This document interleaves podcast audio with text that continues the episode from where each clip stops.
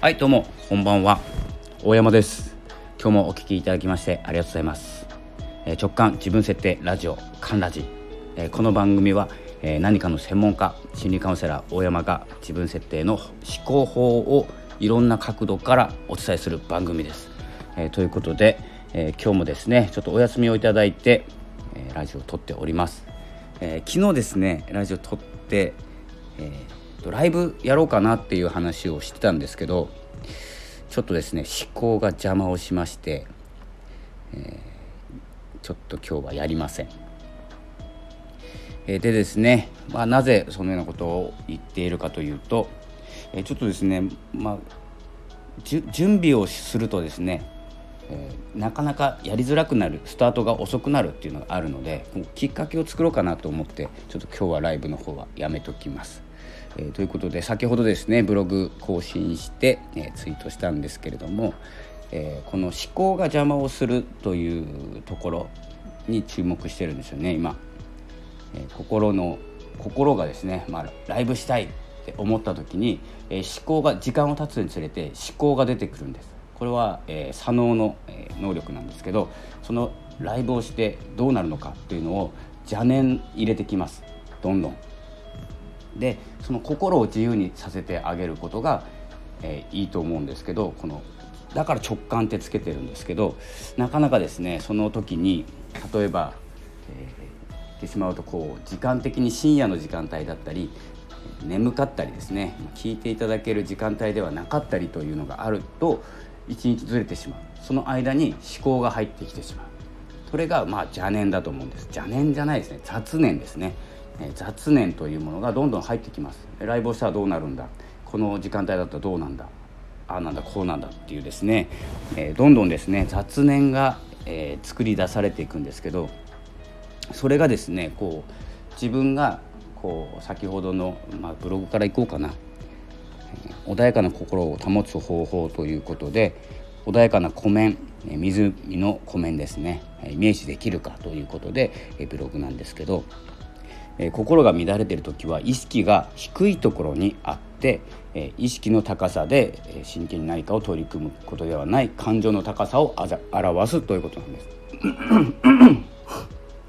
失礼しました、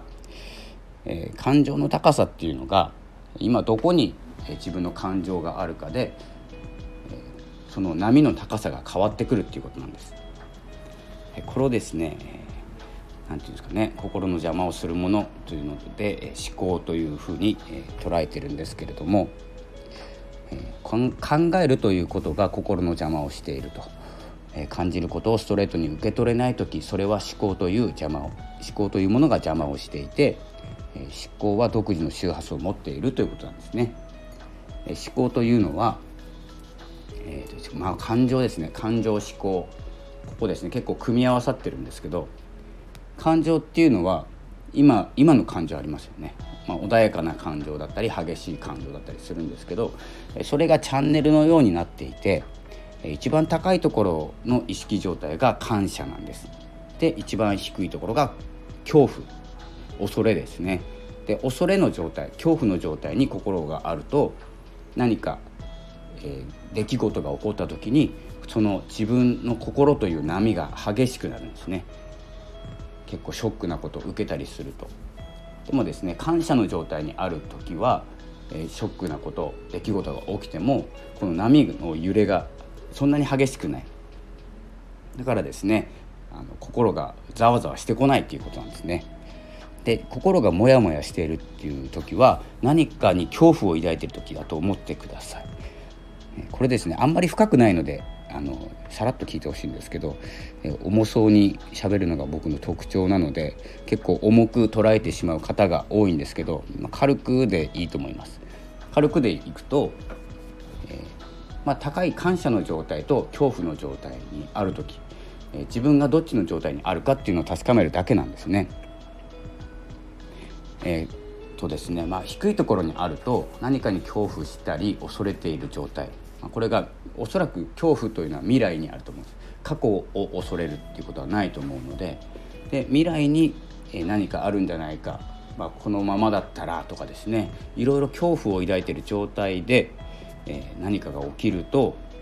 いつもと変わらない出来事が起こったとしても妙に苛立ったりですね、え、してしまう場合があるんです。あの結構僕もあるんですけどこれですね、まあ、そこで気づくんですよね、低い状態にあるな。これは何かに恐れている、まあ、サインが出ている、まあ、感謝が足りないとかですね。そういう時は感謝に思いっきり持ってっちゃうっていうのが、意識で持っていけるので、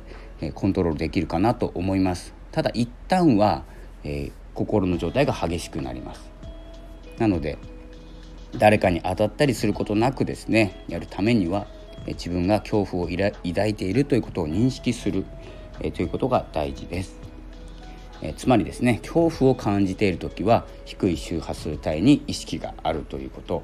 え波が波が高く動揺しやすいので感謝の周波数帯に意識がえ意識を持っていくということを考えてみる。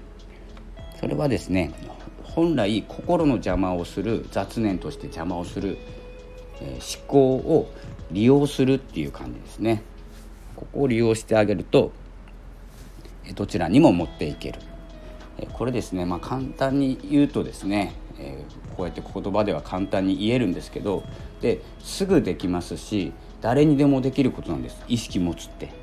だけど一番難しいと思ってます。でまあ効果的なのが、まあ、瞑想だと思うんですよね。あんまりされてる方いないかもしれないんですけど瞑想で、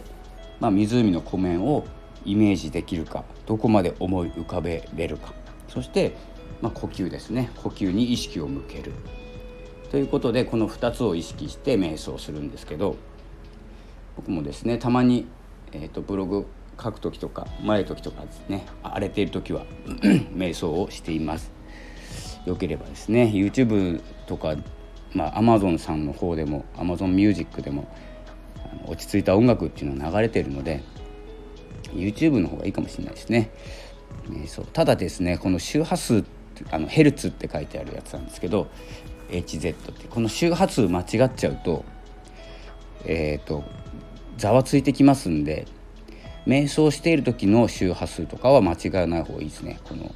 音本当に興奮する音なのか落ち着く音なのかっていうのが瞑想って書いててもえっ、ー、と荒れる周波数で出している番組もあるので全部の番組が信頼できるとは僕は思ってませんので、まあ、ヘルツに関してはあれ誰だったかな？YouTube で誰かが言ってましたね。音に関して。あミルクティー飲みたいさんかな。音に関して、えー、やってたのでもしよかったら見てみてください、えー、音に関してミルクティー飲みたいさんの昨日かおっといぐらいの動画で音に関してやってました。でイメージなんですけど何か心がざわついた時に2つイメージしてみてほしいんですけど今の心の状態っていうのが荒れ狂う海の状態なのか穏やかな湖なのか。この2つでいいと思います。もうどっかに貼っていてもいいですしこの言葉はもうスマホのもうトップ画面っていうかですね、まあ、待ち受けにしてもいいぐらいな。毎日スマホ見るので今どの状態かっていうのを調節できます見るだけでおそらく。でこの文字を見て荒れ狂う海と穏やかな湖この2つの言葉を見るだけで間違いなくですねどっちもイメージするんですけど激しくイメージされるのが海ですね。で穏やかな時には湖に向かうというふうになりますのでこれ意識を利用してます。で無意識という潜在的な意識どっちに向かいたいのか。結構ですね何かの試合とかここからですね何かの勝負事が待っている時にはおそらく海の方をイメージできると思いますしこれからゆっくりしたいとかもっと落ち着いた心になりたいっていう人は穏やかな湖の方に意識を持っていけます。これは無意識でできますので文字を一旦見てみる。そしてどっちも同時にイメージしてみるっていうことですね。そしたらですねおそらく左脳が海イメージして右脳で湖イメージするので今どっちがどっち寄りなのかが分かってきます。でですね、まあ、最後なんですけど長くなりましたのでえー、とですねまあ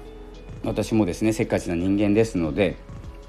意識しないとですねすぐそのカリカリモードになったりですね周波数帯が低いところにあるので通常。もう波が激しいんですね。でその時に、え、まあ、イメージする何をするかというと感謝とリラックス。このキーワードですね。このキーワードを覚えておくだけでこの穏やかな湖の方に持っていける。周波数帯を変えることができる。で、まあ、高次元というかですね高い周波数帯のものを受け取るという感謝とか喜び嬉しいとかの方に持っていくためには、えー、言葉が大事だと思います、えー、こんな感じでですね、えー、イメージっていうものは言葉とか感情で、え自分の思い通りでもないんですけど一旦は心が正直なので心に全部従ってしまうと、え恐怖を受け取ってると波が激しくなって起伏っていうんですかね。もう感触的なものが、まあ、触れるっていうんですかね。針が触れる感じ。もう波を波がバンバン立つような状態でそれを落ち着けるためには、まあ、リラックスすることだったり、ね、イメージをすることだったり。ということが、えー、大事になってきます、まあ、イメージは本当に心を映す鏡だと思っていいと思うので湖をイメージした時にもうお月様が湖の湖面に映る感じもうちょっと波打ってる感じですねそんな状態になると、えー、そこでショックなことが起きたり、えー、びっくりするようなことが起きてもですねその波は突然高くなりませんので、えー、心を保つ方法として、えこのイメージ力をつけていきましょうというお話でした。え今日ですね、え9月5日土曜日あまあ明日6日か日曜日、えそんな感じでですね、えー実際は、えこのラジオのフォロワーさんが増えてきたらライブをしようと思います。で増えなくてももしかしたらやるかもしれません。その時は Twitter などでお知らせしますので是非フォローの方をしておいてください。それでは、えー、今日はこの辺で失礼いたします。今日もありがとうございました。フォローよろしくお願いします。さようなら。